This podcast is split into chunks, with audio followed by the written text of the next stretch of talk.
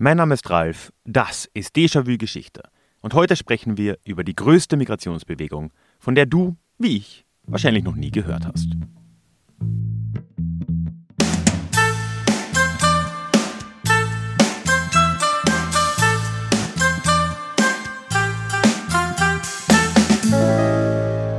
Hallo und willkommen zurück zu dieser neuen Ausgabe des Déjà-vu Geschichte Podcast. Mein Name ist Ralf und hier in diesem Podcast geht es alle zwei Wochen in die Vergangenheit. Immer mit Blick auf das Hier und Jetzt und mit einer Portion Augenzwinkern. Wo nötig. Ja, heute, ich habe es vorhin im Teaser schon gesagt, wollen wir uns ein großes Thema anschauen. Wir gehen weit in die Geschichte zurück und bewegen uns nach Afrika.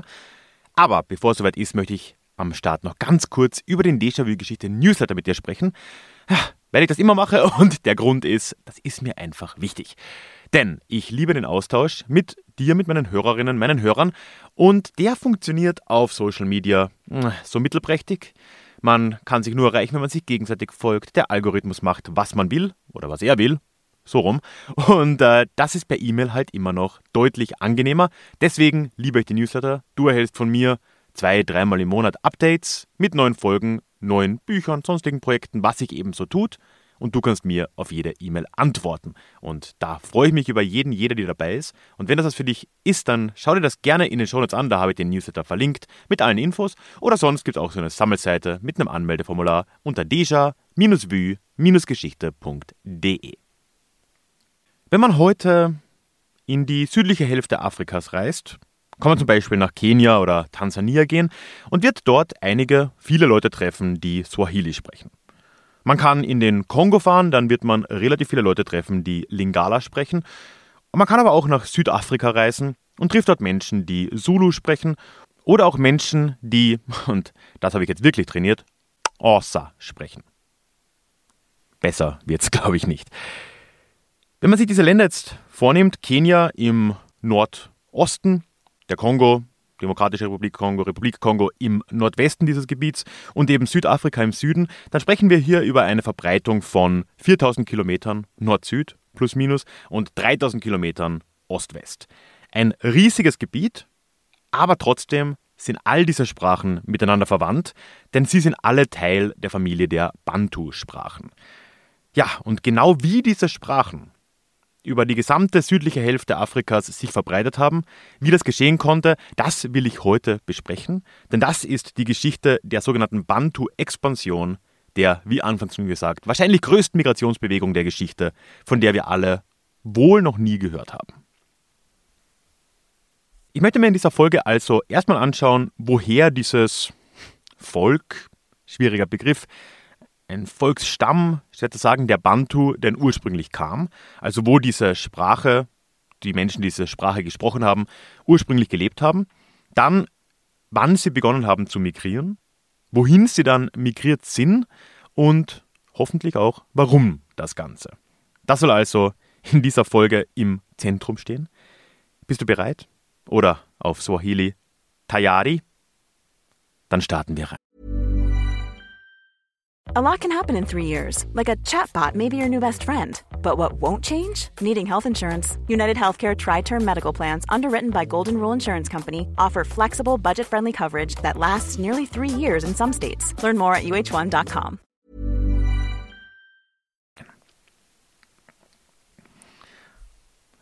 Also, woher kommt denn die Bantu-Sprache oder kommen die Bantu-Sprachen oder woher stammen sie ab? Tatsächlich haben wir hier nur zwei wirkliche Quellenarten, die wir uns anschauen können. Wir haben in der Zeit, in der sich das alles abspielt, das wird so ab dem Jahr 3000 vor Christus sein, keine schriftlichen Quellen aus der Region, in der das alles geschah, aber wir haben linguistische Quellen. Ähnlich wie auch in der Indo-Germanistik gibt es Forschungen, wo Sprachen quasi zurückverfolgt werden auf eine gemeinsame, auf eine gemeinsame Vorstufe.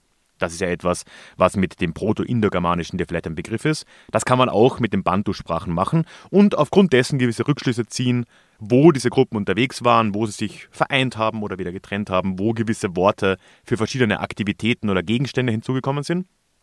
Das ist die eine Seite. Und dann haben wir archäologische Funde. Und auf Basis dessen können wir, und da ist die Forschung inzwischen seit über 100 Jahren recht aktiv daran beteiligt, können wir ganz gut eingrenzen, wo ursprünglich die Bantu-Sprecher oder Proto-Bantu-Sprecher oder wie wir sie auch nennen wollen, gesiedelt haben.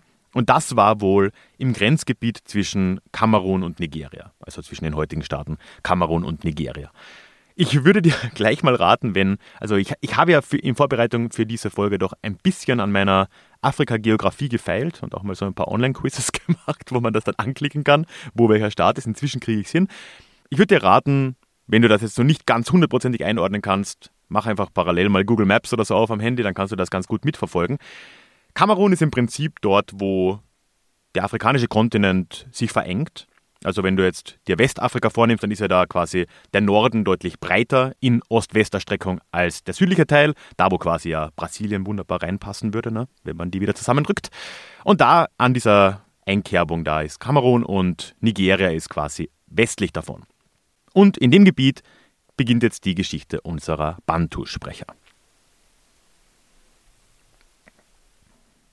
In dem Gebiet waren damals Bantu, Proto-Bantu, was auch immer, war nicht die einzige Sprache, die dort existiert hat, selbstverständlich. Und auch danach hat sich das auseinanderentwickelt, sodass es heute neben den Bantu-Sprachen in diesem größeren verwandten Sprachzweig, es ist mehr als eine Familie, also es ist wirklich so ein, ein Überbegriff, der Niger-Kongo-Sprachen, zu denen eben auch Bantu zählt, noch eine ganze Serie an anderen Sprachen in Westafrika dazugehört. Das heißt, ja, dieses Gebiet war generell ein, ein, ein Gebiet in Afrika, wo dann zu der Zeit und auch später dann sehr viele verwandte, aber dann doch sehr unterschiedliche Sprachen entstanden sind. Bantu ist jetzt eine davon und ist übrigens schlicht und ergreifend nach dem Wort für Menschen benannt, nämlich und das ist äh, vor allem sehr sauber in der Sprache äh, des Kongo, in Kikongo zu erkennen. Da ist Bantu, das Wort für Menschen, ist die Mehrzahl von Muntu, Mensch. Und ja, die anderen Bantu-Sprachen teilen diese grammatikalische Logik mit den Präfixen, Suffixen und äh, sind teilweise untereinander verständlich, zu großen Teilen aber auch nicht. Die Geschichte, die uns aber heute vor allem interessiert, ist ja die Expansion dieser frühen Sprachgruppe der Bantu. Und die können wir archäologisch und auch linguistisch tatsächlich mehr oder weniger einordnen. Und ich habe es vorhin schon gesagt, so um 3000 vor Christus tut sich da plötzlich was. Warum, das können wir nachher noch ein bisschen spekulieren. Aber um diese Zeit kommt Bewegung da rein und diese Gruppe der Bantu-Sprecher aus eben dem Grenzgebiet zwischen Kamerun und Nigeria beginnt sich zu bewegen in Richtung Süden, in Richtung ja, heutiges Zentralkamerun, so südöstliche Bewegung und siedelt dann dort für die nächsten 1000, 1500 Jahre. Das heißt, wir haben da eine erste Bewegung über so einige hundert Kilometer, bevor das dann wieder zu einem relativen Stillstand kommt. Dann aber kommt die Explosion. Und das ist der Moment, der in der Weltgeschichte seinesgleichen vielleicht sucht oder zumindest zu den wirklich großen Bevölkerungsexpansionen, Explosionen, Wanderbewegungen der Geschichte zählt. Denn jetzt so ab 1500, 1000 vor Christus, also eine Zeit, die wir zumindest aus europäischer Sicht schon halbwegs greifen können, beginnt dann wirklich eine Explosion in fast alle Richtungen von dort aus. Es gibt auf jeden Fall eine Bewegung an der Westküste weiter Richtung Süden. Das kann man nachvollziehen, also von Kamerun entlang der Atlantikküste in Richtung Süden. Es gibt aber parallel auch einen Zug in Richtung Osten. Und den können wir archäologisch wiederum nachvollziehen, dass da eine wohl große Gruppe an Bantu-Sprechern aus dem Gebiet des Kamerun in Richtung Osten gezogen ist. Man muss sich jetzt vorstellen, wenn du wieder Google Maps zur Hand hast, dann siehst du im Osten von Kamerun, Südosten, Osten von Kamerun, die äh, heutige Republik Kongo erstmal und dahinter die Demokratische Republik Kongo. Und im Norden des Kongo, da haben wir den zentralen afrikanischen Urwald und an dessen Nordgrenze entlang, weil durch den Urwald ist schwierig, äh, haben sich diese Gruppen wohl fortbewegt und sind dann so im ersten Jahrtausend vor Christus im Gebiet der großen Seen gelandet. Und das ist jetzt an der ja fast schon eigentlich an der Ostküste Afrikas.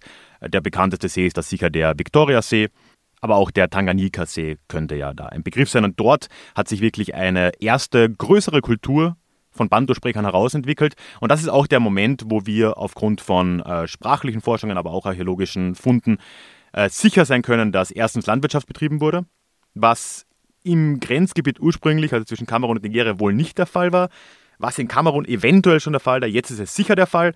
Und es beginnt auch in diesem Gebiet die Eisenzeit mit dem Auftreten der Bantu. Das heißt, kurz nach dem Ankommen dort in dem äh, Seengebiet beginnen die Völker dort auch mit der Eisenschmelze bzw. mit dem Herstellen von Eisenwerkzeugen, Waffen und so weiter. Das heißt, äh, ein ja, recht großer Sprung und die Gruppen schauen wahrscheinlich jetzt schon ziemlich anders aus, als sie es noch einige Jahrhunderte zuvor getan haben.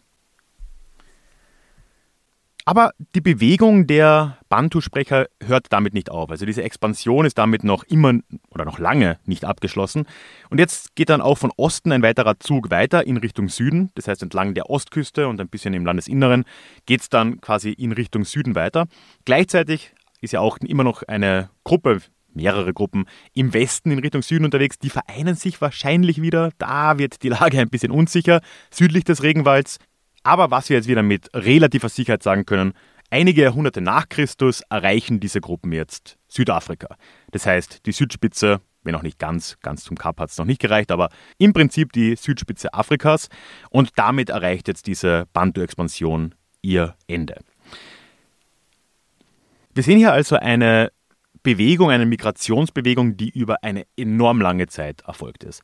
Es gab diesen ersten Push aus dem Grenzgebiet Nigeria Kamerun in Richtung Zentralkamerun vor etwa 5000 Jahren. Dort dann eine Pause. Wir können nur spekulieren, warum. Wie gesagt, zu den Gründen komme ich dann nochmal.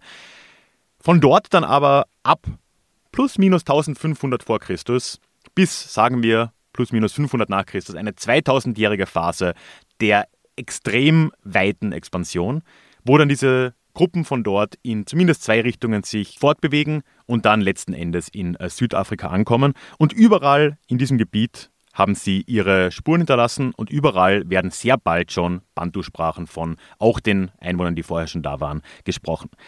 Das ist nicht nur übrigens eine der größten Wanderbewegungen der Geschichte per se. Es gibt sicher andere, die vergleichbar sind, aber also die ist schon eine sehr nennenswerte. Aber es ist auch noch eine sehr unübliche Wanderung.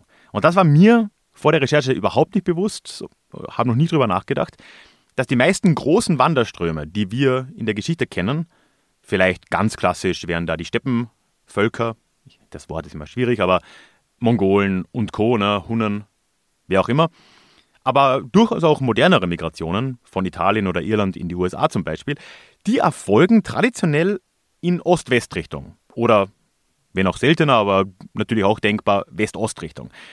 Nord-Süd oder Süd-Nord ist aber viel, viel seltener. Und das hat den offensichtlichen Grund, dass wenn man von Ost nach West wandert oder umgekehrt, man weniger Klimazonen durchschreitet.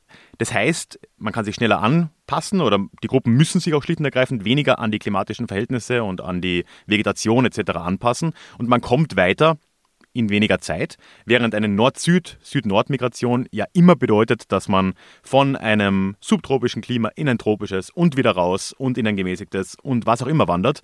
Und das von solchen wandernden Gruppen sehr viel mehr Adaption, sehr viel mehr Anpassung und wahrscheinlich dementsprechend mehr Zeit erfordert. Und die Bantu-Migration ist aber genau sowas, ist eine Nord-Süd-Migration, in weitesten Teilen zumindest, und ist damit in der Weltgeschichte eine relativ unübliche Entwicklung, die es anderswo nur relativ selten in dem Ausmaß gegeben hat. A lot can happen in three years, like a chatbot may be your new best friend. But what won't change? Needing health insurance. United Healthcare Tri Term Medical Plans, underwritten by Golden Rule Insurance Company, offer flexible, budget friendly coverage that lasts nearly three years in some states. Learn more at uh1.com. Das Resultat dessen, das habe ich vorhin schon durchklingen lassen, ist, dass die Bantu-Sprachen im gesamten Südteil Afrikas, also ab dieser Verengung auf Höhe Kamerun, kann man sagen, von da südwärts, sind Bantu-Sprachen heute die dominante Sprachfamilie in Subsahara-Afrika.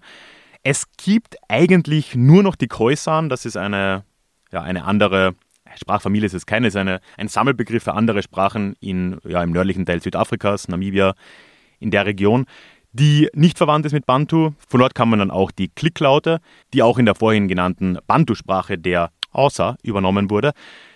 Aber ansonsten, mit Ausnahme natürlich der europäischen Sprachen, ist Bantu hier überall vorherrschend. Wie genau das geschehen ist, können wir leider nicht sagen. Wir wissen, es gibt mit Sicherheit Bevölkerungsgruppen, die auch teilweise immer noch bestehen. Die Pygmäen in Zentralafrika sind da zum Beispiel zu nennen, die Bantu-Sprachen einfach übernommen haben, die aber genetisch, auch wenn ich das jetzt nicht überbewerten will, soweit wir das wissen, durchaus unter sich geblieben sind über diese Zeit.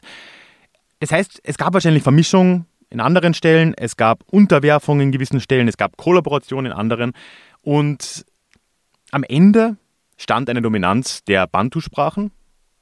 Und gleichzeitig wissen wir aber auch, hier wieder wegen genetischen Studien, dass tatsächlich eine nennenswerte Zahl an Bantu-Sprechern auch aus Westafrika migriert sein muss. Also überall finden wir auch quasi dann Verweise darauf, dass das tatsächlich auch unfassbar viele Menschen waren, die tatsächlich sich auf den Weg gemacht haben. Es war nicht nur so ein Kulturtransfer, ein Sprachtransfer oder was man sich da sonst noch vorstellen könnte. Jetzt bleibt aber nach wie vor die offene Frage des Warum. Und da habe ich mich jetzt die gesamte Zeit ein bisschen zurückgehalten, weil es tatsächlich recht schwierig ist, wie immer in solchen äh, frühzeitlichen, vorgeschichtlichen äh, Erzählungen ist es natürlich schwer zu sagen, warum haben Leute irgendwas gemacht. Aber es gibt zumindest Hinweise, dass hier, und das kann uns ja heute mal wieder zu denken geben, weil das in der Geschichte eine Konstante ist, dass Klimaveränderungen hier eine Rolle gespielt haben. So gibt es zum Beispiel Hinweise darauf, dass in jener Zeit, so im zweiten Jahrtausend, dritten Jahrtausend vor Christus, eine Klimaveränderung in Zentralafrika stattgefunden hat, die dazu geführt hat, dass dieser zentralafrikanische Urwald, von dem ich gesprochen habe, im Kongo, geschrumpft ist. Und dass damit es jetzt leichter möglich war, für diese Gruppen in Richtung Osten weiter vorzustoßen. Und äh, gleichzeitig das vielleicht auch nötig war, weil die Gebiete, wo man vorher gelebt hat, aus wohl auch klimatischen Gründen eben nicht mehr genug Nahrung abgeworfen haben. Ist, wie gesagt, gewissermaßen Spekulation. Die weitere Entwicklung ist dann wahrscheinlich aber auch sehr stark davon getrieben gewesen, dass eben nun die Landwirtschaft Einzug gehalten hat in diesen Bantu-Gruppen, die sehr viel wahrscheinlich gerodet haben, dann äh, die Gebiete verwendet haben und als diese dieses Land quasi aufgebraucht war oder ja nicht mehr so gut äh, gewachsen ist, ist man weitergezogen und hat neue Gegenden urbar gemacht, gerodet. Und das hat dann wohl der weiteren Expansion immer weiter auch Anschub gegeben und hat dann eben auch dazu geführt, dass am Ende eine Expansion bis runter nach Südafrika wohl erfolgt ist. Wir können auch davon ausgehen, dass in jener Zeit immer wieder auch Staatswesen in irgendeiner Form existiert haben und zumindest dann in den 2000 Jahren nach der Expansion, beziehungsweise dann ja, in den 2000 Jahren nach Christi Geburt, gab es auch, und da haben wir Quellen dazu, immer wieder Reiche von Bantu sprechenden Völkern, nennen wir sie mal Bantu-Reiche, zum Beispiel wäre da im Kongo nicht nur ein Reich zu nennen, es gab auch im Gebiet der großen Seen, Bantu, Königreiche. Aber das vielleicht bekannteste und auch späteste, das dir sicher ein Begriff ist, wäre das Zulu-Königreich in Südafrika im 19. Jahrhundert, das ja dann auch in den äh, Krieg mit den Kolonialmächten oder mit England äh, gegangen ist und diesen auch ursprünglich recht erfolgreich gekämpft hat, dann letzten Endes aber unterging gegen diese Kolonialmacht. Ich habe es vorher schon gesagt, die Folgen dieser Expansion auf einer sprachlichen Ebene sind wirklich ganz gigantisch. Das kann man äh, kaum überschätzen. Ich habe es jetzt eben auch äh, immer wieder mal eingestreut, weil ja, ich einfach dieses Ausmaß äh, so im Kopf hatte, dass in diesem gesamten Gebiet unter den ursprünglichen afrikanischen Sprachen Bantu die absolut vorherrschende Familie ist. Es gibt nur noch ganz wenige Ausnahmen, wie eben die Khoisan-Sprachen, die da im Süden, vor allem in den Steppen, aber oft mit relativ wenigen Sprechern tatsächlich überlebt haben. Und Bantu ist heute wirklich, wenn man absieht von den großen Kolonialsprachen, ist die bedeutendste Sprachfamilie in dem gesamten Gebiet, damit eine der bedeutendsten Sprachfamilien in Afrika. Wir reden hier über 200 bis 300 Millionen Sprechern, wohl noch einigen mehr, die es als Zweitsprache gelernt haben. Vor allem Swahili hat sich ja recht stark durchgesetzt im Gebiet in Ostafrika als Verkehrssprache. Wir reden über mehr als 500 einzelne Sprachen, die teilweise untereinander verständlich sind, teilweise aber auch überhaupt nicht. Und damit natürlich auch einen ganz großen Teil der Sprachen und damit der Kultur dieser südlichen Hälfte Afrikas, die alle geprägt wurden durch die Bantu-Expansion, eine der größten Migrationsbewegungen, von der wir alle wohl noch nie gehört haben. Ich hoffe, ich konnte das halbwegs äh, so gliedern, dass es nachvollziehbar war. Ich merke jetzt gerade, dass ich schon ein bisschen hin und her gesprungen bin, weil es mir irgendwie dann doch wichtig war, gewisse Aspekte hier und da schon reinzuwerfen, weil es mich einfach fasziniert hat. Es ist ein schwieriges Thema, es ist ein sehr weites Thema, was gleichzeitig auf relativ wenige wirklich zuverlässige Quellen zurückgreifen kann. Die Archäologie ist natürlich eine sehr mächtige Quelle, gleichzeitig ist aber auch vieles immer unsicher und man kann es unterschiedlich interpretieren. Die Linguistik genauso, das heißt, vieles ist immer noch unsicher, es gibt immer noch verschiedene Ansätze auch, wie das tatsächlich geschehen ist, wie diese Expansion ausgesehen hat.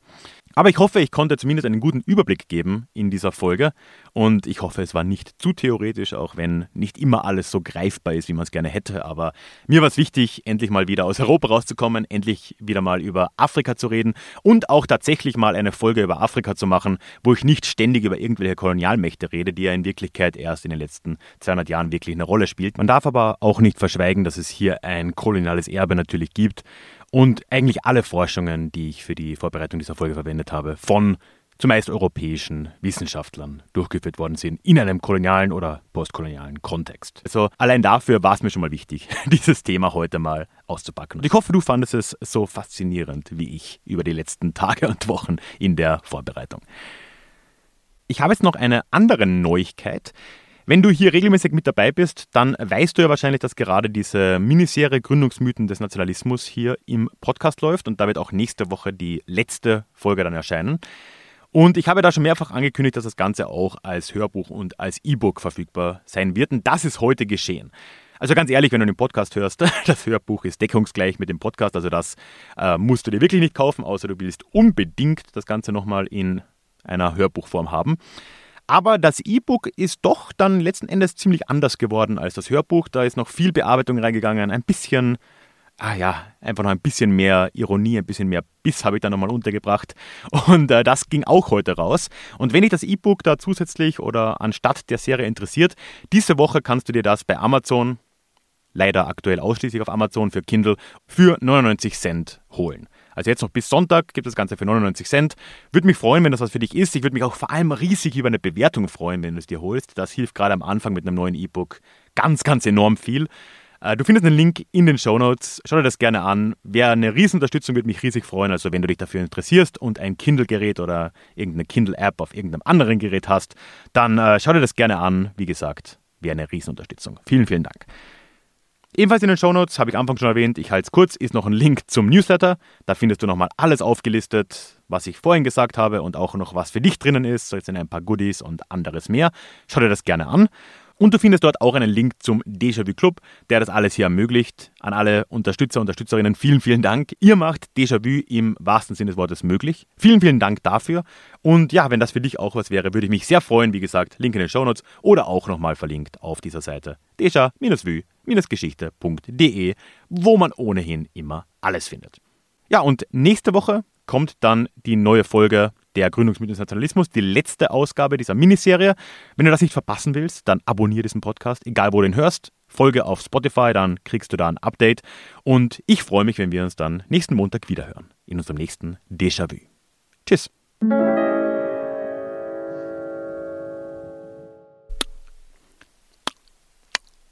Rosa. Rosa.